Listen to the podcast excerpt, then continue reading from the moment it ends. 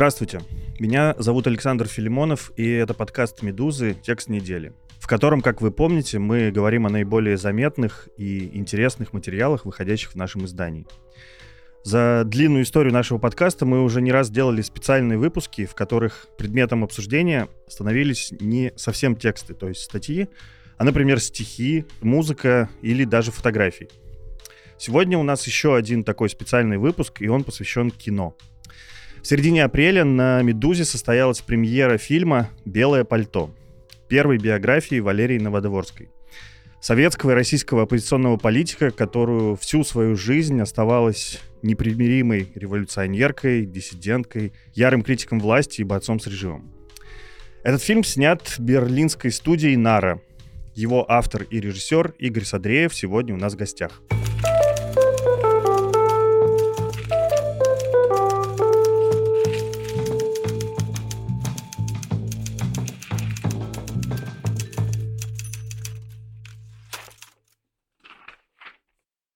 Игорь, здравствуйте. Здрасте, приветствую. Во-первых, э, спасибо, что согласились и нашли время с нами поговорить. А во-вторых, я хочу вас поздравить. Мне кажется, совершенно очевидно, что картина состоялась. Уже за первые дни после премьеры она собрала более миллиона просмотров в Ютубе. И, судя по реакциям зрителей, для многих стало прям настоящим откровением. Спасибо огромное, Александр. Я надеюсь, что это так. Я абсолютно уверен. Но прежде чем мы обратимся к главной героине, поговорим о ней, позвольте я выведу предысторию, да? Что, собственно, такое студия Нара, когда она появилась, кем создана, почему в Берлине и чем занимается? Да, у меня для этого уже заготовлена такая болванка, что называется. Пять лет назад в Москве работала студия «Амурские волны». И я был одним из ее создателей. Мы снимали документальное кино. После начала войны стало очевидно, что продолжать работу в Москве невозможно. По целому ряду причин, на самом деле. С одной стороны, никому не интересно документальное кино. Я сделал такой вывод, потому что это про реальность, и люди реальности очень боятся, вот что бы ни было. Поэтому все платформы, стриминги, все заказчики, они готовы снимать сериалы про инопланетян, про пионерские лагеря, про что угодно, но только не про настоящее. А документальное кино, оно всегда про настоящее, оно всегда про реальность. Мы это очень хорошо почувствовали, с одной стороны. С другой, все репрессивные законы просто не позволяли абсолютно нормально существовать, а мы, в общем, в своем анамнезе все журналисты, и мы из журналистики ушли в документальное кино, потому что журналистики работать стало невозможно. Мы бегали из одного издания в другое. Поэтому, в общем, стало очевидно, что нужно переезжать. Поэтому студия, ну, часть ее, по крайней мере, переехала в Берлин. Здесь появилась новая самостоятельная компания, она называется «Нара». Это сокращение от э, слова «нарратив» потому что мы рассказываем историю, все, что мы умеем. И теперь мы работаем отсюда, из Берлина, и фильм про Новодворскую мы тоже делали в Берлине ну, в нескольких, на самом деле, городах. Рига поучаствовала в этом тоже. Съемки были в Москве, в Лос-Анджелесе. Но как бы вот основной центр был в Берлине. И надо сказать, что, мне кажется, в Москве этот фильм я бы и не смог сделать. Просто не смог бы тот текст, который я написал и который я в кадре произносил, записать в Москве, потому что, очевидно, это подпадает под закон о фейках, дискредитация армии и фраза «Россия бомбит Киев», на которой я настаиваю, она, мне кажется, абсолютно фактологической и объективной. В московских судах за это дают э, уже уголовку. Скажите, пожалуйста, а фильм «Новодворская» — это уже не первый проект НАР, да, и в том числе не первый проект «Амурских волн». Что было до этого еще? Ну, «Амурские волны» работали в России э, больше пяти лет, поэтому там у нас было проектов много. И байопик э, Виктора Пелевина, и байопик Павла Дурова, и фильм про Децла, разные сериалы в жанре True Crime, который мы очень любим. Мы, на самом деле, много всего делали. Можно зайти на сайт «Амурских волн», амурский.ком. Там большой-большой длинный список э, проектов. Нара успела не так много, потому что переехали мы сюда после начала войны, а конкретно я оказался в Берлине в сентябре.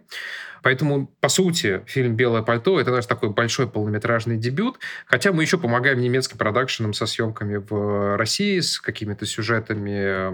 Ну, просто понятно, что Россия сейчас интересна всем исключительно в разрезе войны, но при этом толком никто, конечно, не понимает, что в стране происходит. Мало у кого есть какая-то экспертиза, да, потому что в России происходит. Скажем, все наши немецкие коллеги из продакшенов постоянно читают англоязычную «Медузу» и делают большие им комплименты, потому что это единственное единственный для них э, источник углубленного анализа того, что в России происходит. Когда они хотят спуститься с уровня заголовков на какую-то аналитику. Они все время ссылаются на «Медузу». Больше этой аналитики взять негде. Немецкие СМИ не настолько погружены в российский контекст. Мы в этом смысле такая видео помощи. Мы помогаем с разными героями, историями из России. Ну вот, пожалуй, сейчас два у нас таких направления, хотя, конечно, мы хотим снимать больше документальных фильмов здесь, у нас много идей и желание есть, но постепенно к этому подбираемся. Понятно. Тогда давайте обратимся уже все-таки к Новодворской. Скажите, когда и почему у вас родилась идея сделать такой фильм? Судя по всему, как персонаж, она вас давно увлекала, потому что вот в фильме есть очень трогательный момент, как вы, еще будучи студентом, через ЖЖ напрашиваетесь к ней на интервью. Да, мне 18 лет, это 2003 год. Даже не ЖЖ, я оставил это сообщение на форуме Демократического Союза. Честно, у меня как-то на подкорке было это воспоминание, что почему-то я это сообщение написал. Я сейчас попытался разобрать, что это был за день недели и вообще где я его мог написать. У меня две версии сложилось. Или это было на радио «Маяк» в студии культуры и музыки. Я вот тогда на первом курсе там подрабатывал. Или в интернет-кафе на Новокузнецкой «Кофемакс». Люди, которые этим пользовались, точно знают это место место знаменитое. В общем, или там, или там я это сообщение отправил рано утром, по-моему, в 11 утра. Закончилось э, тем, что на сообщение ответили, пригласили меня в штаб Демократического Союза, где вроде как я мог бы познакомиться с Валерией Ильиничной, а я, собственно, подспудно этого и хотел. Но тут я струсил и, честно, в штаб не пошел. Поэтому Новодворскую я в своей жизни никогда не видел, я с ней никогда не общался.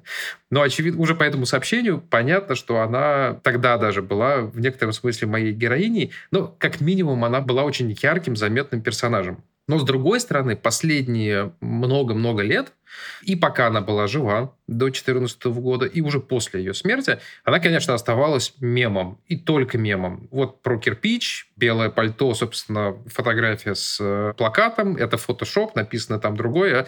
Приходится людям говорить, потому что многие верят, что действительно про белое пальто это настоящая надпись. Изменила все, опять-таки, война, внезапно после 24 февраля все больше в сети стало появляться сообщений, комментариев или каких-то фрагментов интервью Новодворской с очень типичной репликой. Оказывается, она была во всем права. Есть даже видео, которое она записала, такое обращение сепаратистам Донбасса. Она это в июне 2014 года записала, буквально за месяц до смерти по скайпу из дома такое обращение. Его кто-то нашел, перевыпустил, по-моему, «Радио Свобода», и у него было там миллионы просмотров. Три, что ли, или пять миллионов просмотров вот у короткого минутного ролика, в котором Новодворская произносила тогда наверное, многим показалось бы слова скорее алармистские, а теперь они просто звучали абсолютным фактом. Она говорит, что Путин — это порождение мрака, Путин — это чудовище и сталинист, ему нужна империя зла, потому что империи добра не бывает. Вот тогда, в 2014 году, эти слова выглядели слишком, наверное, радикально. Хотя, опять-таки, да, уже шла война, мы все прекрасно понимаем, Крым присоединили и прочее. Тем не менее, наверное, для рядового зрителя, и для меня в том числе, это было слишком радикально. Теперь это звучит просто как констатация факта. И вот из-за этого, на самом деле, и сложилось ощущение, что сейчас время Новодворской, время ее биографию написать, снять, потому что ни одного фильма за все эти годы про нее не вышло. И кажется, она сейчас будет услышана и вновь стала актуальной, вновь стала интересной героиней, потому что, конечно, интересно рассказывать про людей из настоящего времени. В общем, сложились все эти кирпичики, и стало очевидно, что да, надо делать да, согласен, что она хоть оставалась героиней мемов все прошлое время, но сейчас, когда мы изучаем ее биографию, в том числе благодаря вашему фильму, мы понимаем, что это, в общем-то, образцовый оппозиционер такой, революционер, и, в общем, многие ее действия и поступки сейчас рифмуются, мы видим похожие действия от каких-то других оппозиционеров. Но изучая ее биографию, ее прошлое, мне очень интересно, как с ней случилась вот эта метаморфоза. Она оказалась с виду сначала какой-то примерной советской школьницей, и вдруг стала вот такой непримиримой революционеркой. Что ее заставило настолько радикализироваться, что вот первая ее история, первое столкновение с режимом, да, в 19 лет устроить антисоветскую акцию в Кремлевском дворце съездов, разбросав листовки с стихов собственного сочинения, оскорбляющим партию. Как она дошла до такого? Что приключилось в ее жизни? Это хороший вопрос. У этого есть формальный ответ, и она сама в автобиографии его приводит. На это повлияли книги. Она с пяти лет очень любила читать, бабушка ее читать научила, и вот Новодворская поглощала все. Потом в 17 она прочитала «Один день Ивана Денисовича». Тогда эту книгу издавали официально. Первое произведение о сталинских лагерях. Она говорит, для меня обрушился мир. Но очевидно, что многие читали «Один день Ивана Денисовича», да, не вся страна, но многие, тем не менее. Тираж вышел большой, на самом деле. Сначала в роман-газете повесть вышла, потом отдельной книгой. Много людей могли прочитать. Были другие произведения, которые как-то объясняли происходящее в стране, и прошлое, и настоящее тоже. Был 68 год, в конце концов, когда Советский Союз ввел танки в Чехословакию, и на Красную площадь вышло 7 человек протестующих. Они все оказались в тюрьмах и психбольницах, но но, тем не менее, вышли.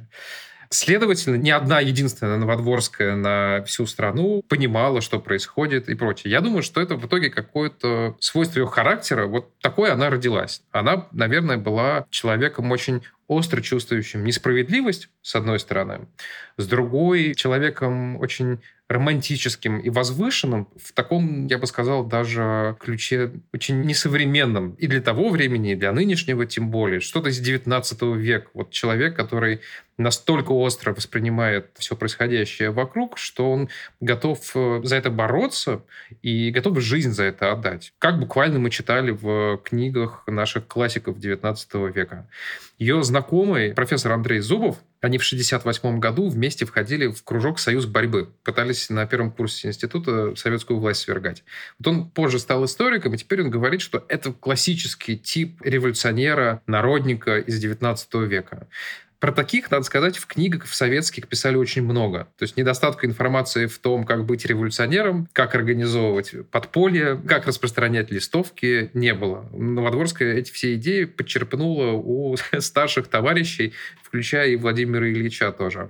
Но это, безусловно, легло на подготовленную почву в виде ее вот особого характера. Я думаю, что вот такой ответ. То есть она точно отдавала себе отчет, вот уже в 19 лет то, что она делает, это совсем не детская шалость, а как бы прям реальная опасность. Мягко говоря, навсегда вот таким жестом этим, этой акции она ставит крест на своем, ну, так скажем, благополучном положении в обществе. Абсолютно. Единственное, в чем она ошиблась, она была уверена, что будет э, арест, срок и будет лагерь в книге она об этом пишет, она и представить себе не могла, что будет психбольница. И это, конечно, ее сильно потрясло. Вот два года, которые она провела в психбольницах, сначала в Казани, потом в Москве, вот это то, к чему она готова не была, а отсидеть в лагере для нее было очевидно, что этим закончится, и она как-то даже так подталкивала своих следователей к тому, что ну вот давайте, давайте мне срок. Дерзко она себя вела в Лефортово и на допросах, и потом везде. В общем, вот до того момента, пока ее не отвезли в институт имени Сербского на экспертизу, вот до того момента она, так скажем, с радостью принимала то, что ей система готовит. Да, мы здесь, наверное, должны немножко остановиться и рассказать про карательную психиатрию, потому что для любого человека, очевидно, в Советском Союзе это было намного страшнее, чем тюрьма, потому что это были настоящие пытки. Да, я тоже использую слово «пытки». Мне кажется, что ровно они и были. И для меня это важная была глава. Я специально туда привлек э, много свидетельств. Вот если сам фильм я опираюсь на книгу Новодворской, на ее интервью и редко привлекаю какие-то дополнительные голоса, то именно в этой главе про карательную психиатрию в Советском Союзе мне хотелось, чтобы было много людей, чтобы ее слова не выглядели преувеличением или какой-то там подростковой фантазией. Да? Вот в 19 лет она оказалась в психушке, ну мало ли, что она придумала. Нет. Владимир Буковский, писатель, Наталья Горбаневская, которая поэт, та самая, которая на Красную площадь выходила в 68 году. Ольга Йофа, диссидент. Они все рассказывают абсолютно одинаковые вещи про советские психбольницы. В институте сербского назначали экспертизу диссидентам. И диагноз ставили практически всегда один вялотекущая шизофрения. Притом диагноза вот в международной классификации такого нет. Это, в общем, изобретение советских психиатров. Дальше разным людям подбавляли еще какие-то разные особенности. Вот у Новодворской значится реформаторский бред и философская интоксикация. Ну, вроде как она начиталась умных книжек и поэтому пошла в Кремль листовки разбрасывать. Получается так. Экспертизы проводил такой знаменитый врач, профессор Даниил Лунц. Абсолютно демоническая фигура для советских диссидентов. Он эти экспертизы проводил практически для всех. И в результате Новодворскую признают невменяемой, по сути, и отправляют на принудительное лечение в психбольницу. Также поступает и с другими диссидентами, и все они говорят, что это гораздо хуже, чем лагерь. По целому ряду показателей, но в первую очередь потому, что в лагере у тебя есть конкретный срок. Тебя отправляют на 10 лет, и ты можешь эти дни высчитывать и понимаешь, что когда-то наступит момент, когда тебя освободят. В психбольнице такого срока нету. Тебя там держат столько, сколько посчитают нужным. И если учесть, что держат там здорового человека и пичкают его разными таблетками, колят, то ты даже предположить не можешь, когда когда ты отсюда выйдешь. И некоторые люди проводили в психбольницах не два года, а пять, десять. Некоторые люди не вышли оттуда живыми вообще, причем уже даже в перестройку была знаменитая история с Анатолием Марченко. То есть в этом смысле это действительно было страшное место, куда ты попадаешь на бесконечное время, ты не знаешь, когда ты оттуда выйдешь, и там тебе, здоровому человеку, насильно дают лекарства. Целый список, самый известный препарат галоперидол, такой нейролептик, который очень мощный, вызывает последствия. Его в нормальных условиях дают э, месяц, дают обязательно с корректором, то есть препарат, который убирает как раз эти негативные проявления. Диссидентов ими пичкали постоянно, без всяких корректоров. И если ты не ел таблетки добровольно, тебя кололи этим галоперидолом. И он вызывает очень конкретный эффект. Тут про это хорошо Ольга Йов рассказывает. Э, человек все время находится в состоянии такого тремора и не может ни на чем сосредоточиться. Все время то встает, то садится, то он начинает читать. Он забывает тут же, что он прочитал вот э, абзацем выше. То есть как бы состояние абсолютно вот какого-то взвинченного. Другие препараты тоже дают. Э, еще проводят санацию ротовой полости. Новодворская это описывает. Удаляет э, нервы в зубах без наркоза. И, наконец, какая-то совершенно уже средневековая пытка. Под кожу вводят толстой иглой кислород, я пытался понять, что это вообще за методика, что это делать. Насколько я понимаю, это что-то все тогда применяли против алкоголиков. Зачем какой эффект э, кислород подкожно давал, непонятно, но Новодворская объясняет, что вот у тебя вздувается на теле огромный шар, фактически кожа отделяется от э, мяса, это несколько дней нестерпимая боль, когда проходит, тебе колют заново. Она прошла 10 сеансов, как она это называет, испробована лично. Она в книге так написала. И еще раз, да, это все переживает девушка 19 лет, в психическом здоровье которой мы не сомневаемся.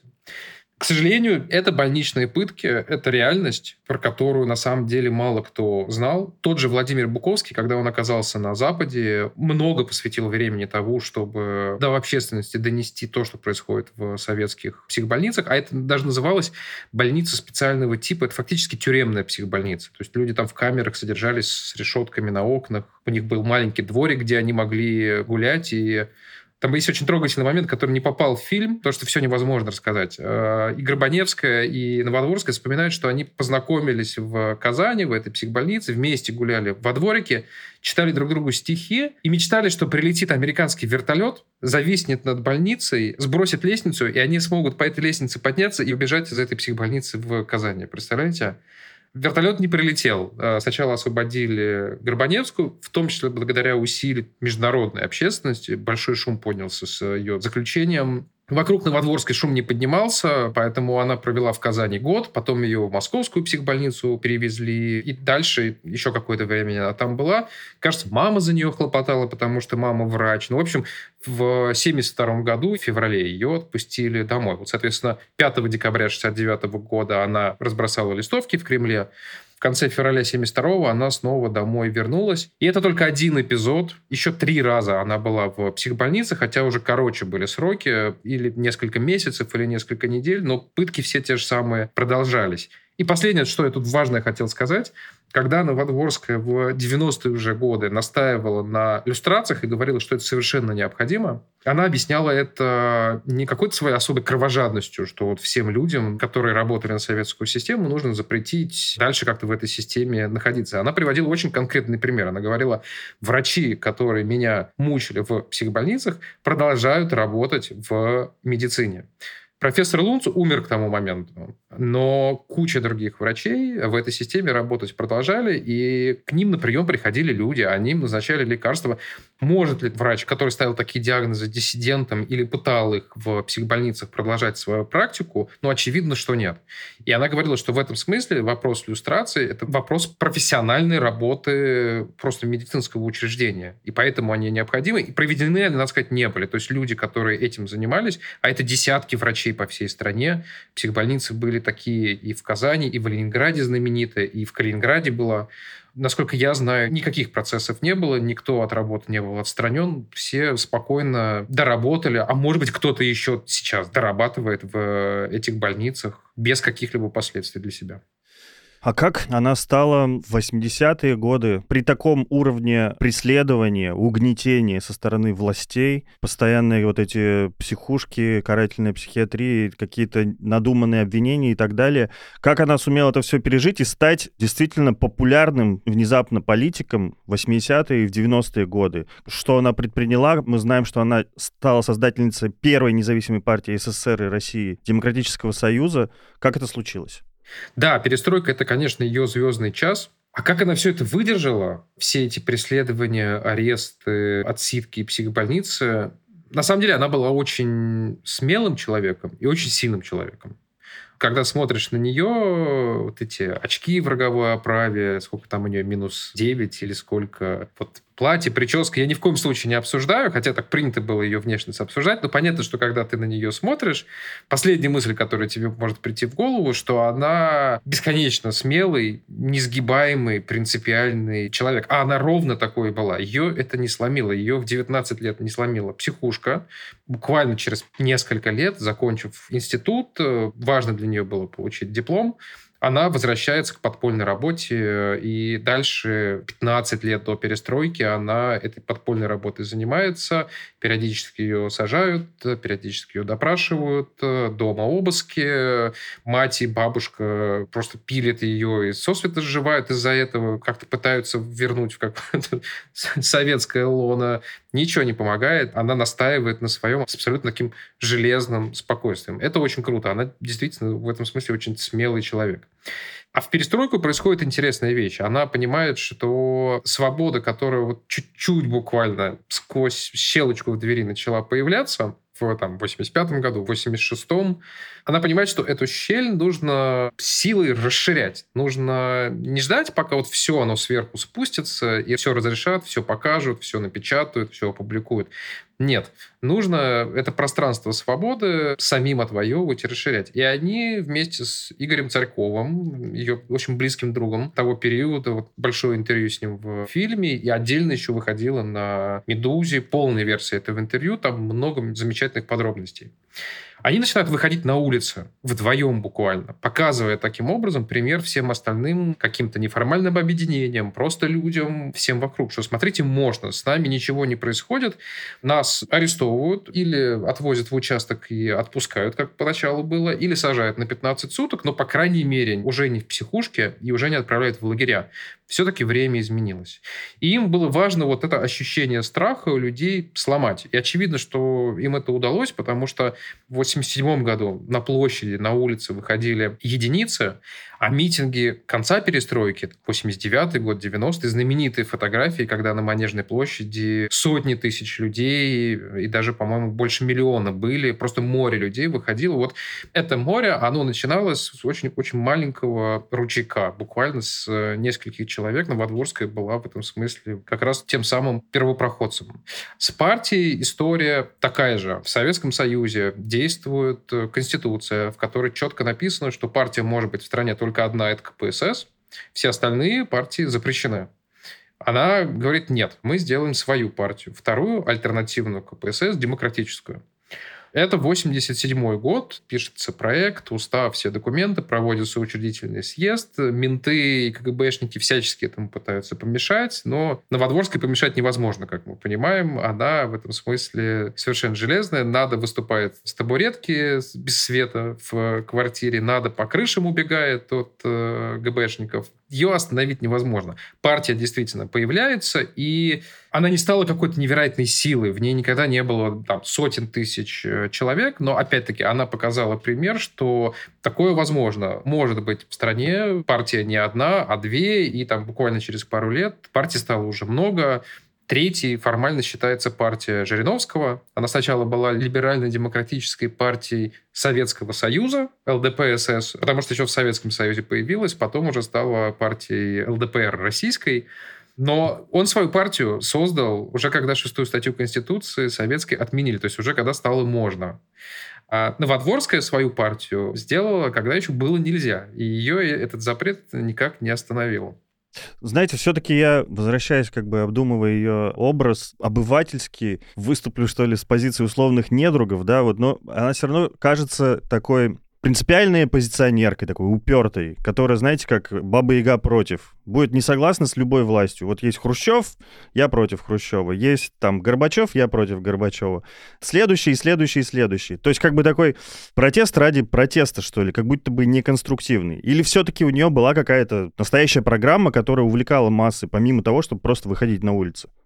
Массы точно не увлекала. На самом деле, Новодворская как персонаж была популярной, но сказать, чтобы у нее было много сторонников, нельзя. Причем она сама это говорит. Зрителей у меня много, то есть людей, которые готовы посмотреть на то, как ее винтят, на то, как она выходит на несанкционированный протест.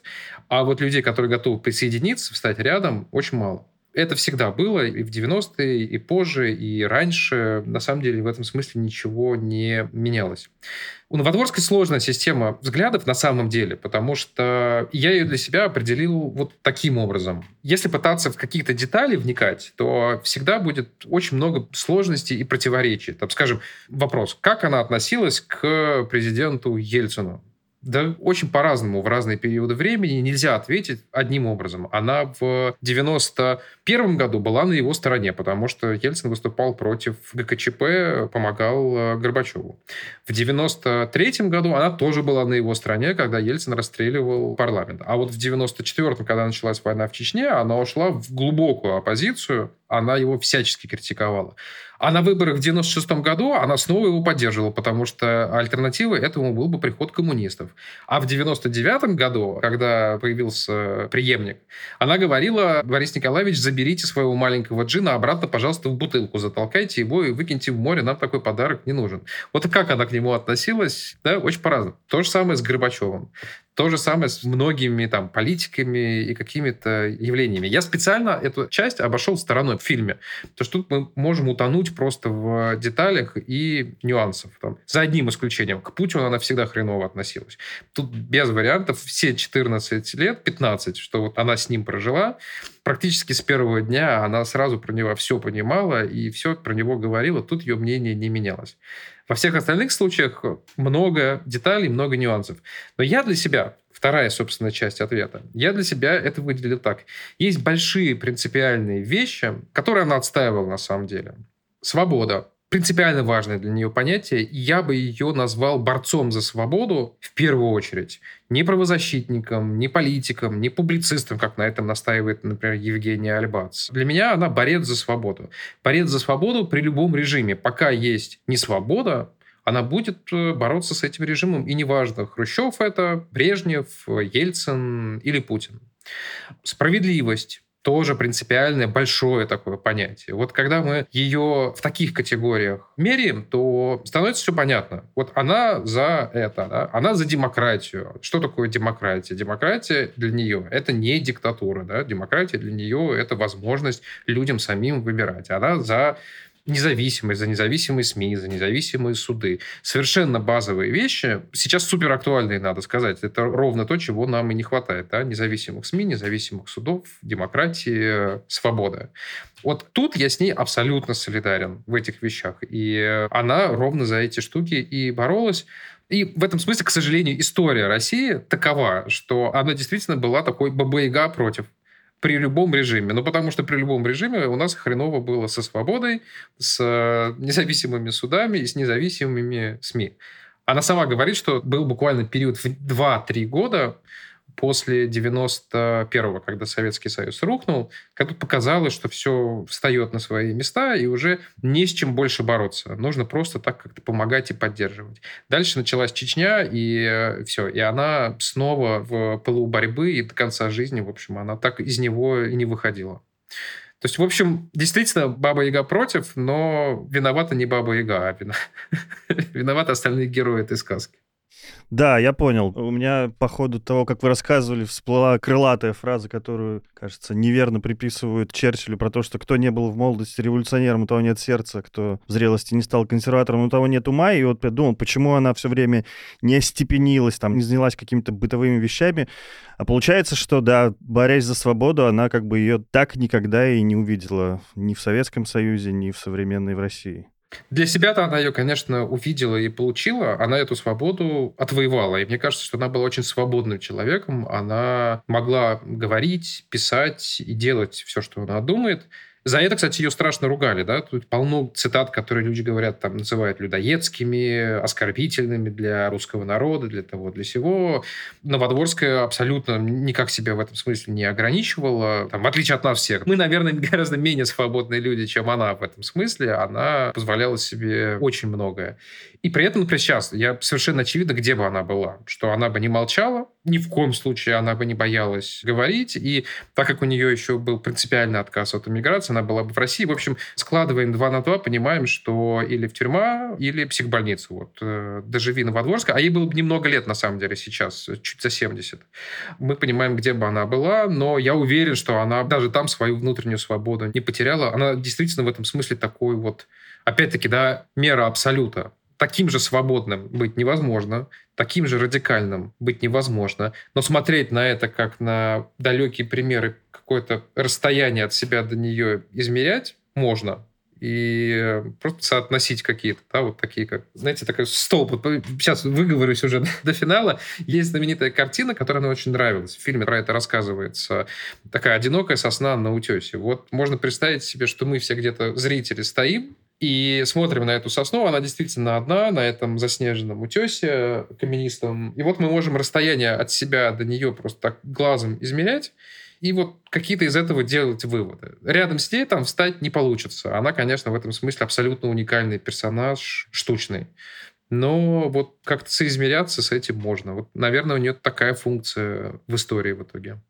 Как вы думаете, кто-нибудь из э, нынешних оппозиционеров вообще может с ней сравниться по уровню радикализма? И я отбрасываю маргинализацию ее, власти ее определили в разряд условных мемов или там, не знаю, политических неудачниц, как угодно ее называли, русофобка и так далее, и так далее. Но изучив биографию, мы понимаем, что это классический оппозиционер, на которого можно равняться. Кто-нибудь из нынешних э, может с ней сравниться? Я думаю, что да. Опять-таки, оставляем за скобками взгляды политические. Будет какая-то сложная история. И остаются чистые голые факты. Алексей Навальный, человек, который возвращается в Россию после отравления, он прекрасно понимает, что с ним будет. Он прекрасно понимает, что его ждет тюрьма. Этот шаг требует от человека очень большой смелости, фантастической смелости. Вот я на такой не способен, очень многие люди тоже. Он на этот шаг идет, он оказывается в тюрьме, где его пытают, это очевидно сейчас, да, это пытки, ну, не такие, как у Новодворска, кажется, ему кислород подкожно пока не вводят, но все остальное там с ним делают. Это продолжается уже много лет, и конца и края этому не видно. В этом смысле по уровню смелости он, конечно, не уступает э, Новодворской. Илья Яшин, который прекрасно понимал, что оставаясь в России и публично заявляя то, что он говорит, это приведет к тюрьме. Он не мог этого не понимать, он на это шел сознательно, он оказался в тюрьме. Владимир Карамурза. Ровно то же самое. То есть, на самом деле, примеров таких сейчас гораздо больше, чем были все эти годы. Вот удивительным образом в перестройку и в 90-е, и в нулевые сытые, вот Новодворская одна была такая, да, а сейчас, на самом деле, легко эти примеры приводить, к сожалению, их стало больше. Единственное, что, Александр, я не рассказал одну историю, она тоже в фильм э, не вошла, как ее и Игоря Царькова пытались КГБшники депортировать из Киева. Она приехала туда на съезд Демократического Союза, буквально на вокзале их повязали, засунули в газики и привезли в аэропорт, запихали в самолет, чтобы отправить обратно в Москву. Не нужна она здесь. Но не тут-то было. Новодворская устроила настоящий бунт в самолете, а там уже сидели пассажиры. Самолет вот-вот должен был взлететь. Переполох, какая-то женщина кричит, что вообще она летит в Москву на похороны, Новодворская отвечает, не волнуйтесь, на похороны мы обязательно прилетим. После этой реплики уже весь салон говорит, что нет, с этой женщиной мы никуда не полетим. В общем, все пассажиры поднялись на ее защиту, КГБшники ничего не могли с этим сделать, ее выпустили, и она поехала обратно в город, продолжила участие в съезде Демократического Союза. Вот такими были ее 90-е. Никакой КГБшник, никто с ней справиться не мог. Она была в этом смысле настоящей фурией, революционеркой, да, настоящей вот просто отчаянной сорви головой. И когда ты себе представляешь Валерий Ильиничну еще, да, в этих э, очках, вот во всем с, прочем, это складывается в какой-то совершенно фантастический образ. Вот она такой была. Спасибо за внимание. Это был подкаст «Текст недели». Напомним для вашей безопасности, что из-за статуса нежелательной организации, которым наградили «Медузу» власти России, гражданам России не рекомендуется репостить и распространять наши материалы или переводить деньги «Медузе» даже из-за границы. Однако вы можете свободно и безопасно продолжать читать наши издания, слушать подкасты, подписываться на соцсети и рассылки, скачивать приложения, которые умеют обходить блокировки Роскомнадзора. Если вы все-таки хотите помочь «Медузе», расскажите о ней своим иностранным друзьям. Они могут оформить пожертвование редакции по адресу support.meduza.io. Спасибо и до новых встреч.